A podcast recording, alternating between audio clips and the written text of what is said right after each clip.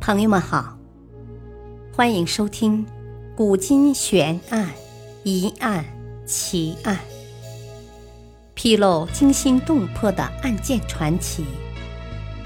作者：李晓东，播讲：汉月。西汉大量黄金究竟消失在何处？价值千万的黄金，在朝代交替之时突然消失，原因何在呢？楚汉战争时期，陈平携黄金四万斤到楚国行反间之计。刘邦平定天下后，叔孙通定朝议，得赐黄金五百斤。吕后死后，遗诏。赐诸侯王黄金各千斤。梁孝王死后，库存黄金四十万斤。卫青出击匈奴有功，受赐黄金二十万斤。王莽末年，府藏黄金以万斤为一柜，尚有六十柜，他处还有十数柜。秦汉黄金之多，令后世惊奇。但到东汉年间，黄金突然消失，退出流通领域，不仅在商品交换中以物换物，而且以黄金赏赐也极少见。那么，西汉时的大量黄金到哪里去了呢？学者们根据历史做出了种种推测和考证。一黄金实际上都是黄铜。从历史上看，从秦汉黄金开采量上和对外贸易看，西汉不可能冒出那么多黄金。人们冠以金称号钱财，有可能把当时流通的铜称作黄金。有人反对这种看法，因为汉代时。金铜区分极明显，金的开采由金官管理，铜的开采由铜官管理。黄金、铜钱都是当时流通的货币，黄金为上币，铜钱为下币。黄金的计量单位为斤，铜钱的计量单位为铢。黄金主要用于赏赐。馈赠铜主要用于铸钱和铸造一些器物。黄铜和黄金泾渭分明，根本不可能混淆。二，黄金造佛像。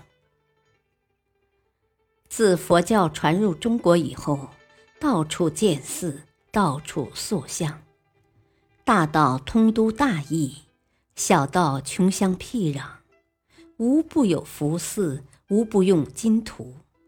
加之风俗痴迷，用泥金写经贴，金作榜，积少成多，日消月耗，就把西汉时期大量的黄金消失殆尽。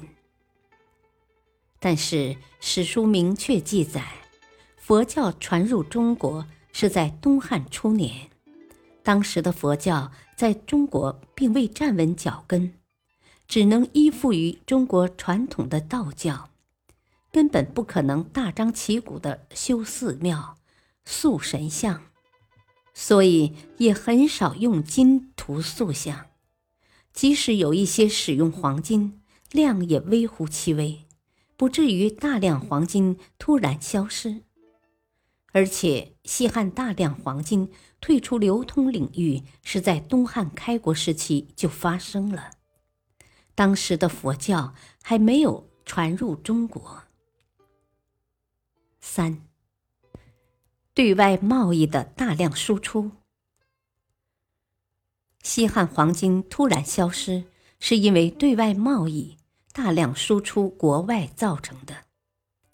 但是，西汉时期。中国是世界上少有的经济和文化都很发达的国家，是商品输出国。只有少量的黄金流到西域、南海各国购买奇珍异宝，且并不常见，而且许多还是邻国称臣纳贡而得。加上和汉朝有贸易往来的国家经济相对落后，对黄金的需求量也很有限。相反，西汉时期丝绸之路的开通，中国向西方国家输入了大量的丝绸和布帛，换来了大量的黄金。如当时的罗马帝国，为了获得中国的丝绸产品。用大量的黄金作为交换。四，窖藏地下。科学家推测，有史以来，人类在地球上共开采了九万吨以上的黄金，而现在留在世上的只有六万吨，其余三万多吨窖藏在地下，而且考古工作者也不断发现。地下窖藏的西汉黄金，以此说明西汉大量黄金突然消失，只能是公司窖藏于地下后，因战乱或人祸，藏主或亡或逃，而使藏经失传。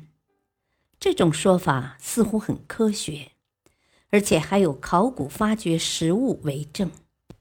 西汉黄金消失之谜。仿佛可以解开了，但是无论是私人还是国家，储存大量黄金的金库总是留有线索的，绝不会一场战争或一场天灾人祸后，所有的黄金拥有者都死去或忘记自己的财宝所在。如果说一部分因窖藏而消失，还可以理解。而绝大多数黄金都因窖藏而不知所终，则难以理解。六，黄金被作为随葬品。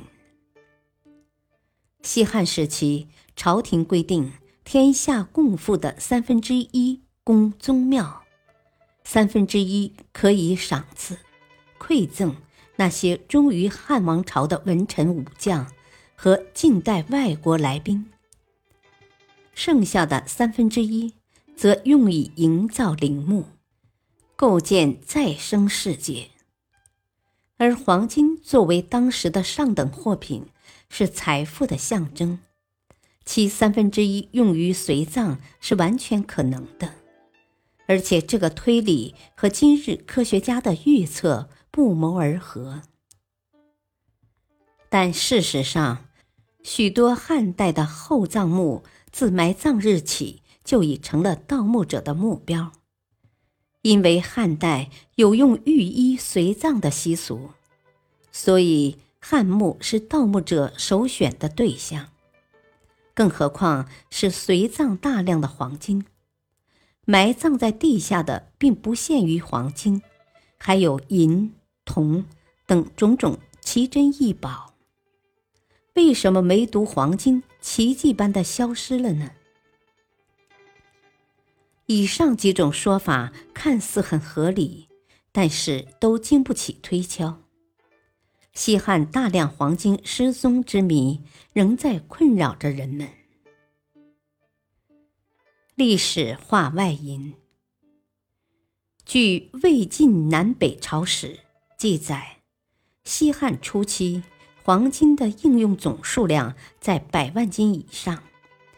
按照中国历史度量衡考中考据的西汉时一斤折合今日两百四十八克来计算，西汉的百万斤即今日的两百四十八吨。而二零零三年，中国的黄金储备为六百吨，也就是说。西汉时期的黄金储备已经达到我国二零零三年的黄金储备的百分之四十一点三。感谢收听，再会。